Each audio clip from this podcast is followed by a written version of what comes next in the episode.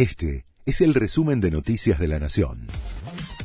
La Nación presenta los títulos de la tarde del martes 2 de mayo de 2023. La CGT pidió una reducción de la jornada laboral y llamó a un gran acuerdo político.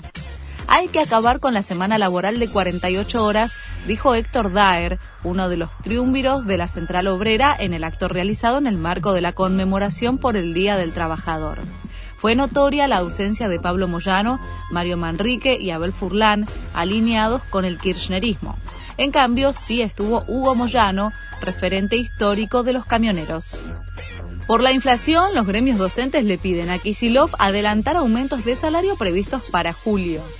En febrero habían acordado un incremento de 40% que se iba a concretar en tres cuotas. Ahora reclaman acelerar esos pagos y que se incrementen los porcentajes. Gildo in France contra los porteños. Siempre están mirando a Europa y eso es lo que ellos van a enseñar en las escuelas. Nunca se preocuparon por el interior del país, aseguró en un acto el gobernador de Formosa. Son unos reverendos hijos de su madre, dijo Infran, que busca su octavo mandato consecutivo al frente de la provincia. El PSG suspendió a Messi por su viaje a Arabia Saudita. El jugador había anticipado su visita junto a su familia, pero la caída contra el Orient llevó a Galtier a llamar a una sesión de entrenamiento a la que el rosarino no asistió por estar afuera.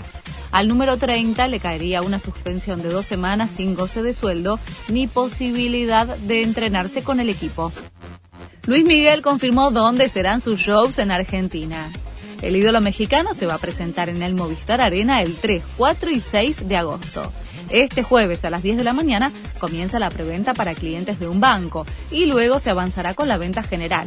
La visita de Luismi se enmarca en una nueva gira que tiene pautados más de 40 recitales en distintos países. Este fue el resumen de Noticias de la Nación.